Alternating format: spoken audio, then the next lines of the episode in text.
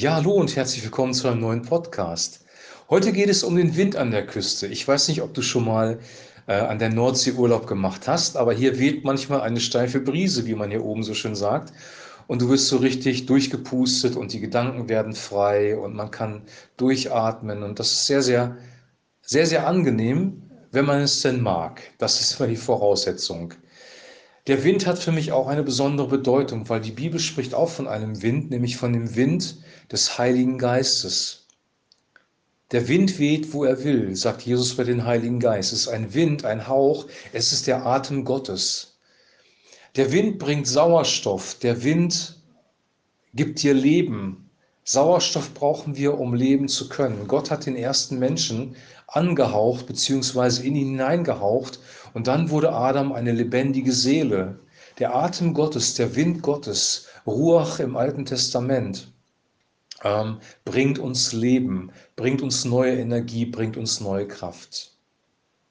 Der Wind facht auch das innere Feuer wieder an, wenn wir irgendwie ausgebrannt sind und es in uns nur noch glüht und vielleicht das Holz nicht mehr so richtig am Brennen ist, und der Wind bläst unser Leben hinein, dann bringt der Wind des Heiligen Geistes das Feuer neu zum Brennen. Wir haben neue Energie, neue Kraft und letzten Endes auch wieder Wärme in unserem Leben drin. Die Liebe ist eine Frucht des Heiligen Geistes. Ähm, der Geist Gottes bringt das alles wieder zum Brennen. Was ist Wind noch? Ich habe einen guten Freund, der ist Segelflieger und der ist auf Wind angewiesen, auf Aufwinde angewiesen. Und wenn man sieht, wie so ein Segelflugzeug durch die Luft gleitet, dann ist das extrem erstaunlich. Die sind teilweise stundenlang oben in der Luft und lassen sich nur vom Wind tragen.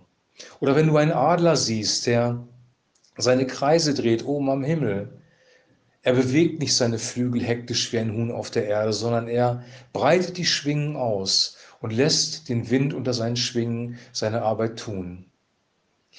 Der Pilot im Segelflugzeug, der muss keine Pedalen treten wie beim Fahrradfahren, um das Flugzeug am Fliegen zu halten. Er muss nicht irgendwie persönlich aktiv werden.